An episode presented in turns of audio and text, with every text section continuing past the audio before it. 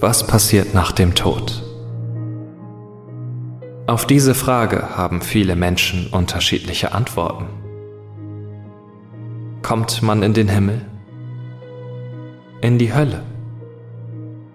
Oder beginnt das Leben von neuem?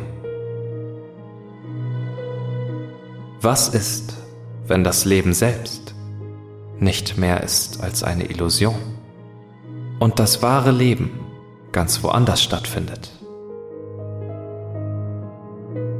Wenn das Leben an einem anderen Ort passiert oder eine endlose Reise ins Nirgendwo ist.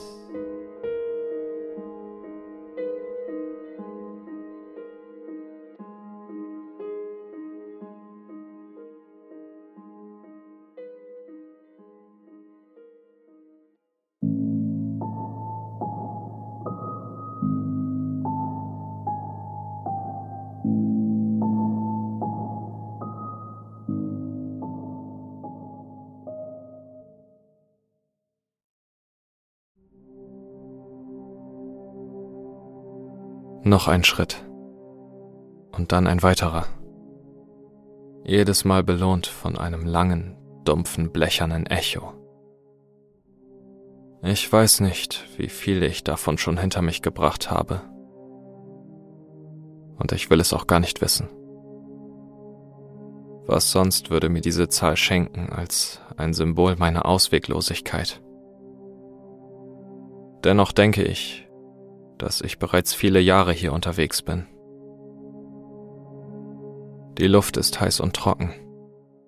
Sie schabt wie Sandpapier an den Innenseiten meiner Lungen und lässt mich immer wieder husten. Hier in meiner Röhre ist es immerhin besser als draußen. Wenn auch nicht viel besser. Früher hätte ich mir vielleicht Sorgen um meinen Gesundheitszustand gemacht darüber, was die Luft und die ständige Hitze meinem Körper antun. Aber auch dafür gibt es keinen Grund mehr. Ich werde nicht erkranken und auch nicht sterben. Jedenfalls nicht auf diese Weise. Das ist ja gerade das Problem. Oder zumindest eines davon. Ein anderes ist die Eintönigkeit. Was das betrifft, ist die Röhre sogar noch schlimmer als das, was dort draußen liegt. Ein endloser, hohler Wurm aus grün lackiertem Metall, in dem stets ein mattes, geisterhaftes Licht scheint und der sich endlos dem stets gleich weit entfernten Horizont entgegenstreckt. Manchmal, wenn sich meine nackten Füße über den heißen Boden bewegen, meine Hände sich an das gleichgültige Metall drücken, und meine Augen nichts weiter als diesen runden, gleichförmigen Horizont erblicken. Habe ich das Gefühl, im Bauch eines gewaltigen Ungeheuers zu sein, das lediglich bislang vergessen hat, mich zu verdauen. Meistens führt mich die Röhre geradeaus. Manchmal bewegt sie sich auch in seltsamen gewundenen Kurven und Spiralen. Die Steigung ist nie so steil, dass ich sie nicht bewältigen könnte, weswegen ich mich in diesen Fällen jedes Mal auf Händen und Knien weiterkämpfe. Es ist anstrengend. Sehr anstrengend. Aber es ist eine der wenigen Abwechslungen, die ich noch habe. Ich kann die Röhre verlassen, wenn ich will. Von Zeit zu Zeit, immer nach etwa zehn Kilometern, wenn ich mich nicht verzählt habe. Zählen ist so schwierig geworden. Es gibt Ausgänge. Rostige, kleine Leitern, die aus den Röhren hinaus in die Wüste führen.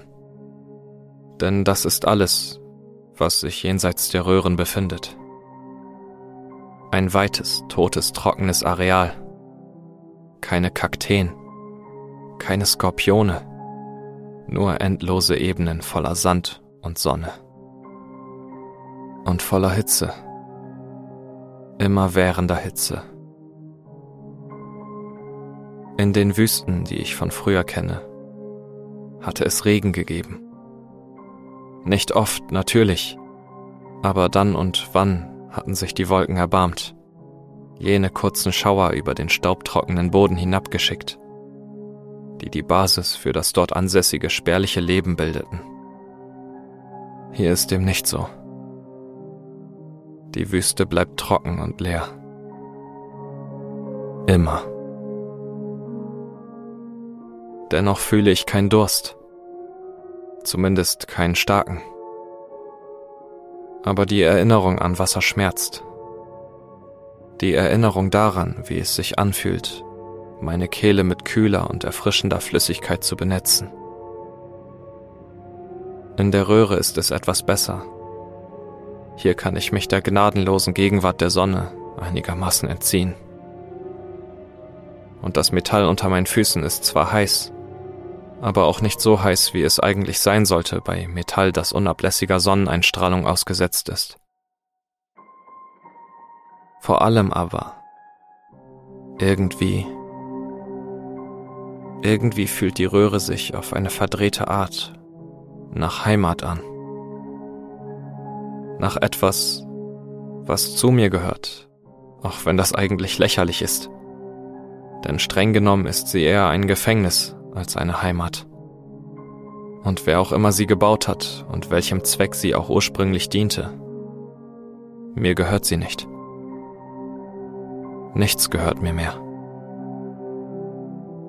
So viele Dinge sind verloren gegangen so wie auch ich mich verloren fühle auf meinem Weg, der wohl noch so lange weitergehen wird, bis der Sonne dort am Himmel der Brennstoff ausgeht und sie mich und alles andere hier mit ihrer feurigen Umarmung mit in den Tod reißt. Aber vielleicht geschieht das nie. Es ist nicht die Sonne, die ich früher kannte. Also gibt es auch keinen Grund anzunehmen, dass sie denselben Gesetzen unterworfen ist. Dabei weiß ich immerhin eines mit Gewissheit. Ich mag verloren sein, aber ich bin hier dennoch nicht allein. Meine Röhre, so gewaltig und vielfach gewunden sie auch sein mag, ist nur eine unter vielen. Immer wenn ich mich hinaus in die Wüste wage, sehe ich neun weitere von ihnen, die sich parallel zu meiner erstrecken und auf denselben unbekannten und wahrscheinlich auch unerreichbaren Horizont zubewegen. Ich kann sie nicht betreten. Weiß Gott, ich habe es häufig genug versucht in den endlosen Stunden der Einsamkeit. Und wenn diese Einsamkeit wieder droht, mein Herz in kleine Stücke zu zerreißen, wenn ich meinen rechten Arm für irgendein menschliches Gesicht, egal ob schön hässlich, freundlich oder hasserfüllt hergeben würde. Dann werde ich es wieder versuchen. Ich werde gegen das Metall schlagen, werde jede Biegung nach einer Nahtstelle absuchen und werde mir die Seele aus dem Leib schreien in der Hoffnung, dass mich jemand hört. Aber es wird keine Öffnung geben und niemand wird mich hören. Zwar kann anscheinend zumindest wenn ich von meinen eigenen Erfahrungen ausgehe, jeder seine eigene Röhre verlassen. Aber niemand kann in die anderen hineingelangen. Dennoch weiß ich, dass die Röhren bewohnt sind. Ich höre die anderen Verdammten darin laufen, klagen, schluchzen und Selbstgespräche führen. Manche von ihnen klingen dabei so, als würden sie wirklich mit irgendeinem Gegenüber reden. Wahrscheinlich sind das die Glücklichen, die noch ihre Illusion genießen. Mich jedenfalls hören sie nie.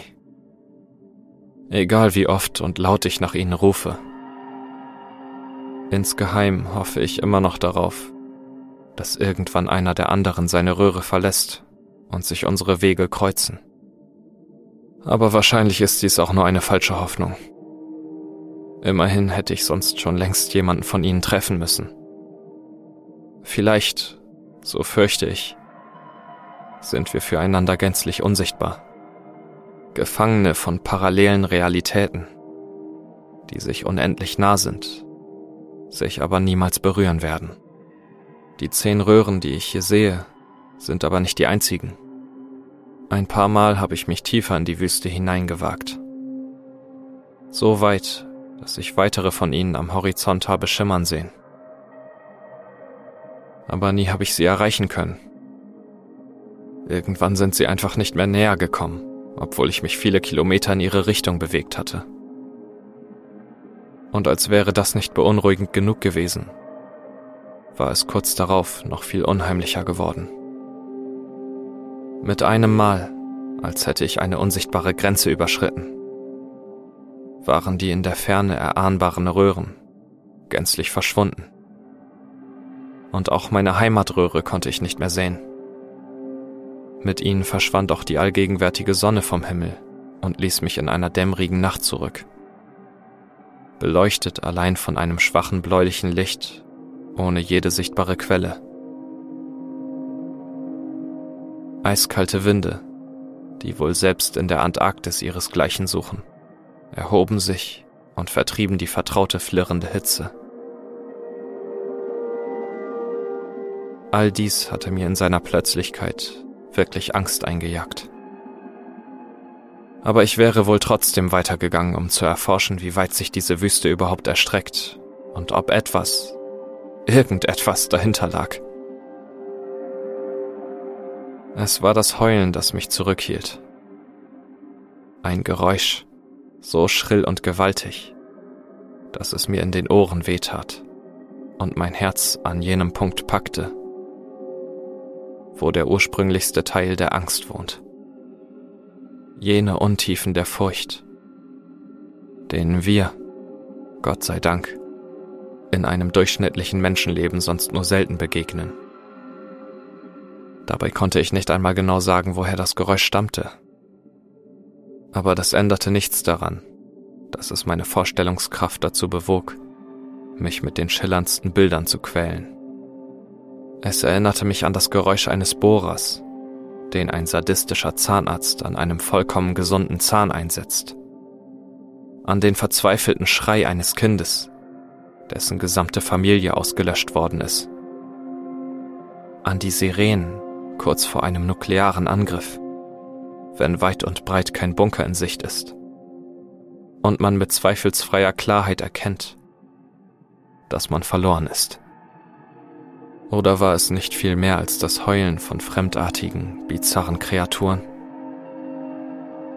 Hatte ich nicht irgendwo dort in der dämmerigen Dunkelheit Augen gesehen? Nicht nur ein paar, sondern deren Hunderte, leuchtend rot abgehoben vor dem Vorhang der Nacht. Und waren sie nicht näher gekommen, größer geworden, immer dann, wenn ich meinen Blick kurz abgewendet hatte? Ich weiß es nicht mehr genau. Alles, was ich weiß, ist, dass sich ein sehr beunruhigender Gedanke in meinem Kopf ausgebreitet hatte. Wenn ich weiterginge, würde ich vielleicht nie mehr zurückfinden. Dann würde ich hier bleiben müssen, in der bläulichen Dunkelheit zwischen den lauernden Augen und dem geisteszersetzenden Heulen. Es war das erste und einzige Mal gewesen, dass ich mich so weit in die Wüste vorgewagt habe. Seitdem habe ich mich nie mehr weit von meiner Röhre entfernt. Ohnehin ist es besser, ein festes Ziel zu haben, egal wie sinnlos es auch sein mag, und sich in einem Gebiet zu bewegen, dessen Regeln man genau kennt. Also setze ich weiter einen Fuß vor den anderen und lasse weithin hallende blecherne Schritte erklingen die meiner Reise durch die endlose Röhre vorauseilen. Denn was ist die Alternative? Zurücklaufen, wo auch nichts anderes auf mich warten wird? Mich einfach hinlegen und auf einen Schlaf warten, der nicht kommen wird? Oder erneut die Wüste betreten und ein weit schlimmeres Schicksal erfahren? Einmal mehr schweifen meine Gedanken zurück in die Vergangenheit. Wie lange ist es her, seit ich in diesem Krankenhausbett gelegen habe. Mir ging es damals echt dreckig. Lungenentzündung, Fieber. Jeder Atemzug hatte wehgetan. Mehr noch als jetzt. Und doch wünsche ich mich in jeder Sekunde meiner Wanderung in diese Zeit zurück. Was haben Sie mir im Laufe meines Lebens nicht alles über den Tod erzählt? Licht, Dunkelheit, Höllenfeuer, Engel, Wiedergeburt, ewiger Schlaf. Tausend Geschichten und Märchen, von wunderschön bis erschreckend. von fantasievoll bis nüchtern. Aber keine davon hat mich auf das hier vorbereitet. Und doch ist dies der Ort, an dem ich erwacht bin, nachdem ich meinen letzten Atemzug getan habe. Vielleicht wäre es damals nur halb so schlimm gewesen, wenn ich mich damals bei meiner Ankunft nicht umgedreht hätte. Wenn ich einfach weiter stur geradeaus gegangen wäre. Vielleicht hätte ich mir dann noch etwas mehr Hoffnung bewahrt und diese endlose Wanderung damit zumindest eine Zeit lang erträglicher gemacht. Aber ich habe mich umgedreht. Und was ich dabei gesehen habe, war zwar für sich genommen profan, konnte aber in seiner Bedeutung nicht erschütternder sein. Fußspuren. Meine Fußspuren auf dem staubverklebten Boden der Röhre. Fußspuren, die sich, wie ich bei meinen Nachforschungen feststellen musste, bereits über unzählige von Kilometern erstreckten. Das wiederum konnte nur eines bedeuten. Meine Wanderung durch diesen realen Albtraum hatte schon vor langer Zeit begonnen. Wahrscheinlich schon Jahrzehnte, Jahrhunderte oder Jahrtausende vor meinem sogenannten Leben. Inzwischen glaube ich, dass das Leben selbst nichts anderes als eine gnädige Illusion ist, die einige von uns befallen hat. Eine Illusion, in die ich schon oft so verzweifelt versucht habe zurückzukehren. Jedoch ist es mir nie gelungen. Vielleicht gibt es dafür ein Ritual oder Zauberworte, die ich nicht kenne. Womöglich ist der Übergang in diese Illusion auch nur an bestimmten Orten möglich oder vielleicht, und diese Möglichkeit macht mir am meisten Angst, kommt sie nie wieder. Vielleicht hat jeder von uns nur eine Gelegenheit, für kurze Zeit von hier zu fliehen.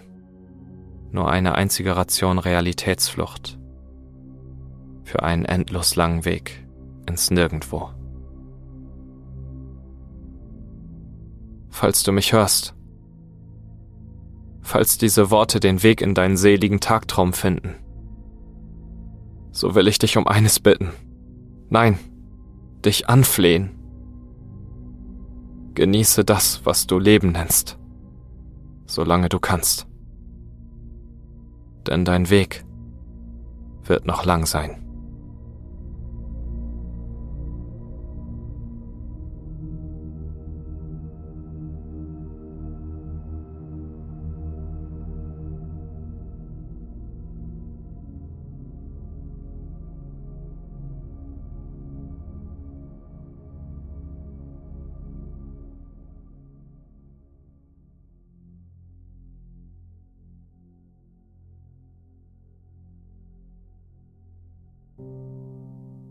Hat dir diese Geschichte gefallen? Dann lass doch gerne einen Kommentar und eine positive Bewertung da. Falls du nicht genug von Midnight Stories bekommen kannst und dir die zwei Folgen pro Woche nicht ausreichen, guck doch bei Steady vorbei. Hier kannst du den Podcast mit einer kleinen Spende unterstützen und gleichzeitig Zugriff auf bis zu drei Folgen der Exklusivreihe Short Horror bekommen. Den Link dazu findest du in den Show Notes.